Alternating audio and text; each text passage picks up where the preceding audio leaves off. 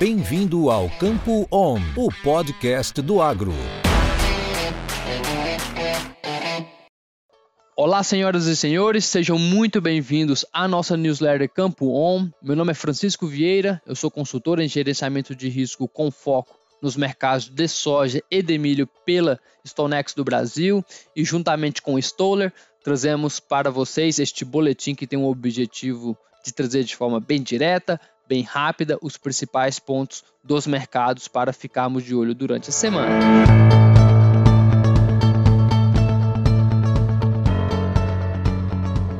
Mas antes de passarmos então pela nossa agenda, né, que a gente deve monitorar, vamos rapidamente recapitular o que, que aconteceu com as cotações de soja e de milho na semana passada. Começando pela soja, que na semana passada foi marcada por um forte ajuste negativo, certo? Afinal de contas, né, já vimos aí de cinco semanas seguidas de alta da oleaginosa na Bolsa de Chicago, fechando ali no campo positivo, então tivemos na semana passada este ajuste negativo. E os principais causadores desta queda foi o bom clima nos Estados Unidos, a ausência de demanda chinesa pela soja norte-americana, e esses fatores então acabaram contribuindo para uma realização de lucro por parte dos fundos especulativos que entraram vendendo durante a semana. E já o milho em Chicago teve uma semana de recuperação, ao contrário da soja, né?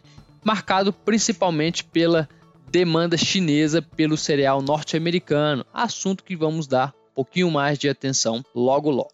Então vamos agora passar aqui para nossa agenda, né? Quais são os pontos que deveremos ficar de olho durante a semana. E começando por hoje, segunda-feira, dia 24 de maio, teremos aí agora pela manhã os dados de embarque semanal dos Estados Unidos e na minha visão o mercado vai seguir olhando os embarques de milho dos Estados Unidos para a China. Os americanos já venderam cerca de 22,7 milhões de toneladas para a safra 2021 para o país asiático, dos quais restam cerca de 10 milhões de toneladas para serem embarcadas em um período de 15 semanas restantes para finalizar o ano safra. Portanto, as expectativas é de que pelo menos 600 mil toneladas tenham sido embarcadas para o país asiático. E ainda hoje, porém mais no final do dia, teremos as atualizações do progresso de plantio dos Estados Unidos. E como o clima tem contribuído por lá para os trabalhos de campo, deveremos ter mais uma semana de bons avanços de plantio por lá. Então, esse plantio mais avançado, tanto para a soja quanto para o milho, tem reforçado aí a possibilidade de aumento de área de plantio em relação aos dados de intenção de plantio. Com isso, então, podemos ver novas pressões uh, sobre as cotações nas bolsas de valores, perfeito? Agora vamos já para quinta-feira, dia 27 de maio, dia que teremos uma agenda bem carregada, a começar aí pelo PIB dos Estados Unidos e também os pedidos de seguro desemprego do país americano. Esses dados serão importantes para o monitoramento né, da recuperação econômica da principal economia do mundo. E durante a manhã de quinta-feira teremos também os dados de vendas para exportações de cereais dos Estados Unidos. Aqui já adianto para vocês que quando os dados forem divulgados e plotados em um gráfico, isso irá chamar muito a atenção quando falamos aí de venda de milho da safra nova dos Estados Unidos. Pelas vendas que já foram reportadas durante a semana passada, principalmente para a China, nós deveremos ter aí um total próximo de 15 milhões de toneladas já comprometidas para a safra 21-22.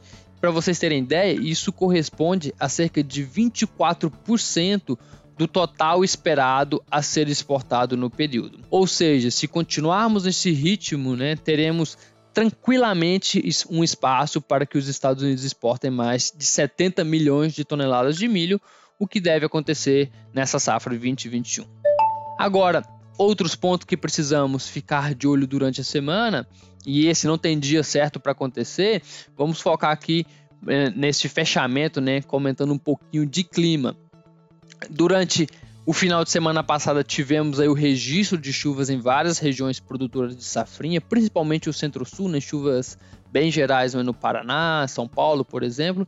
Entretanto, o consenso do pessoal é que essas chuvas tendem mais a estabilizar a produtividade esperada do que realmente trazer grandes melhoras para a, as lavouras. E durante a semana, novas chuvas podem ocorrer, dessa vez de forma um pouquinho mais rápidas, acompanhadas de temperaturas mais baixas também, como é de praxe para essa época do ano. Pessoal, gostaria de agradecer ao tempo de todos vocês. Convido a, a, nos acompanharem para os próximos episódios. Tenham todos uma ótima semana e um forte abraço.